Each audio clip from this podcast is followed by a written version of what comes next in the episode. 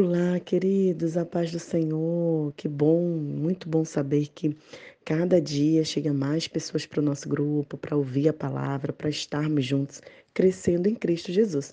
E não se preocupe se você perdeu as devocionais anteriores, além da gente colocar no podcast, arroba blog Vida na Missão, você pode cada dia fazer uma meditação, porque com certeza o Senhor tem uma palavra para você nesse dia. Então, a gente ainda está nesse processo de um nascimento de Jesus. Como é que foi isso? Como é que se deu?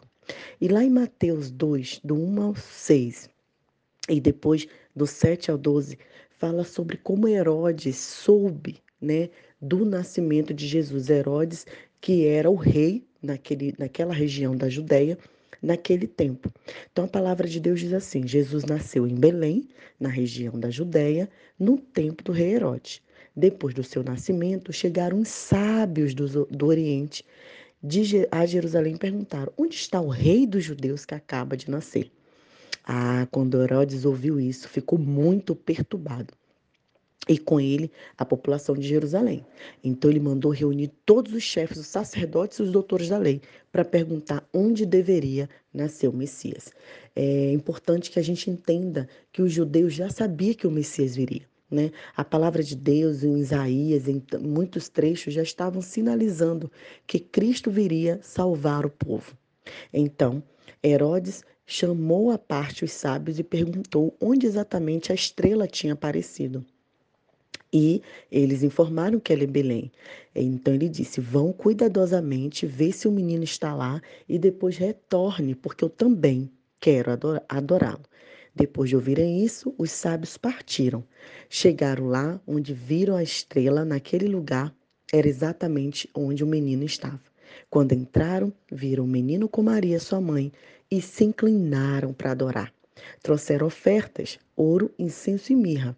E então Deus avisou por meio de um sonho para não voltarem pelo caminho onde Herodes estava. E eles foram por outro caminho. Uma das coisas que o Senhor falou ao meu coração é que nós precisamos ter discernimentos espirituais.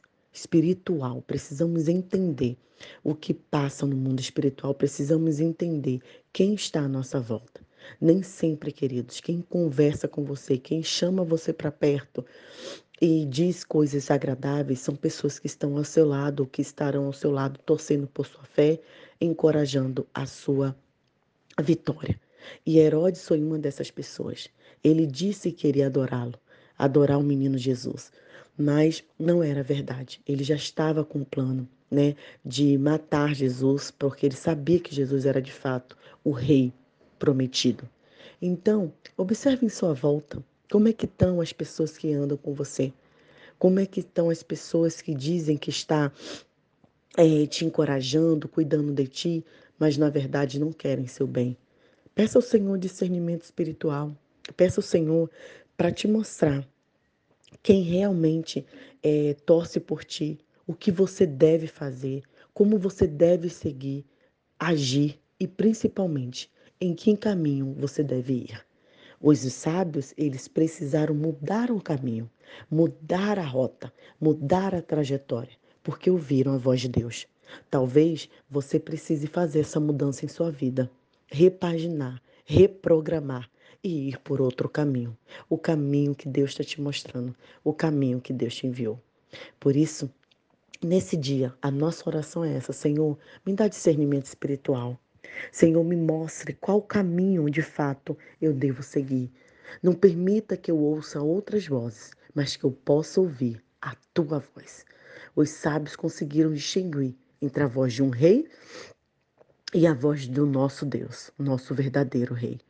Que você e eu possamos distinguir onde o Senhor quer nos levar e para qual caminho nós devemos seguir.